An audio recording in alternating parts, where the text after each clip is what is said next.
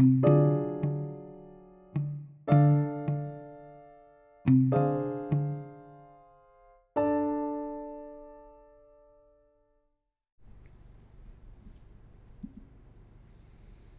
sensación de libre albedrío. Creemos poseer autonomía, es decir, nos parece que elegimos libremente. Pero en algunas circunstancias es posible demostrar que esa sensación de autonomía puede ser solo ilusoria. En un experimento, el profesor Álvaro Pascual Leone de Harvard invitó a algunos participantes a su laboratorio para un sencillo experimento. Los participantes se sentaron delante de la pantalla del ordenador con las manos extendidas.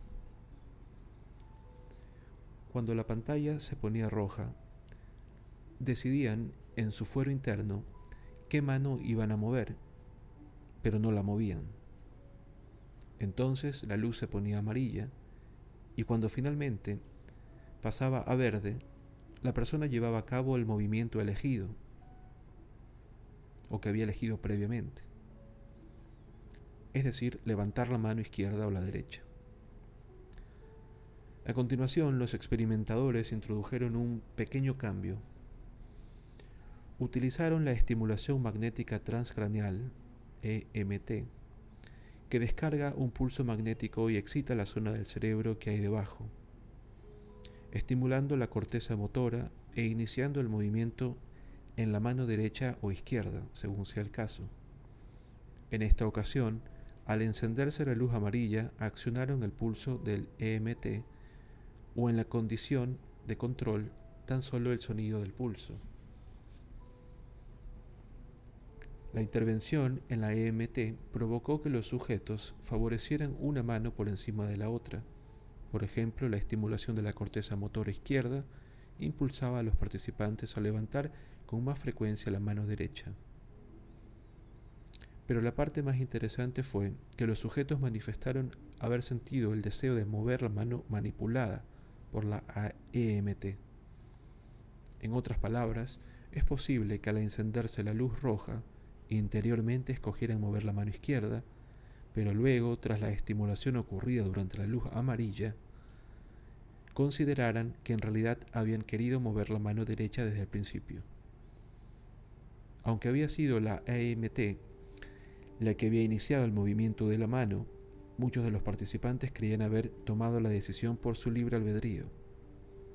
Pascual Leone expone que los participantes a menudo afirmaban haber tenido la intención de cambiar su elección Fuera cual fuera la decisión de su cerebro, asumían haberla tomado libremente.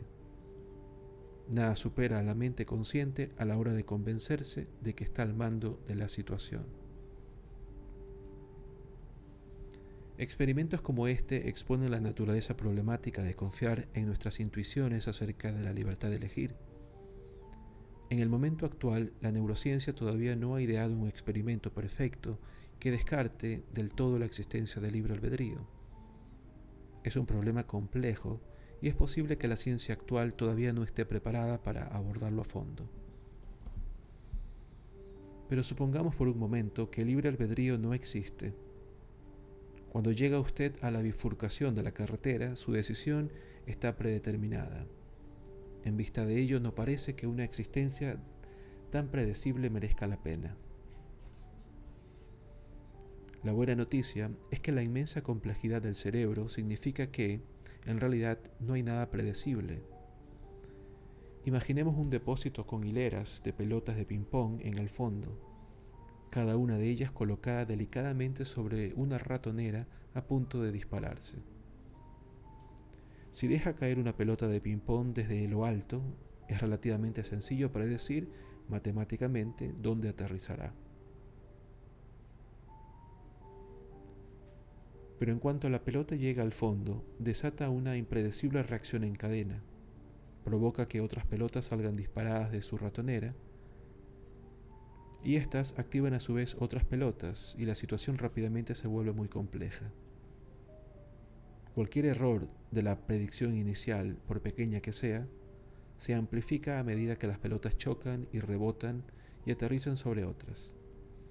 pronto resulta completamente imposible llevar a cabo ningún vaticinio de dónde estará cada pelota. Nuestro cerebro es como ese depósito lleno de pelotas de ping-pong, solo que enormemente más complejo. A lo mejor seríamos capaces de colocar unos centenares de pelotas más en el depósito, pero su cráneo alberga miles de billones de interacciones más que el depósito, y éstas siguen rebotando cada segundo de su vida. Sus pensamientos, sentimientos y decisiones surgen de esos innumerables intercambios de energía. Y esto es solo el principio de la impredecibilidad. Cada cerebro está inmerso en un mundo de otros cerebros. A lo largo de la mesa de un comedor, una sala de conferencias o en el entorno de Internet, todas las neuronas humanas del planeta se influyen mutuamente y crean un sistema inimaginable de inimaginable complejidad. Lo que significa que aunque las neuronas sigan leyes físicas sencillas, en la práctica es imposible vaticinar exactamente qué hará cada una individualmente. Esta titánica complejidad nos permite al menos comprender un hecho sencillo. Las fuerzas que guían nuestras vidas quedan muy lejos del alcance de nuestra conciencia o de nuestro control.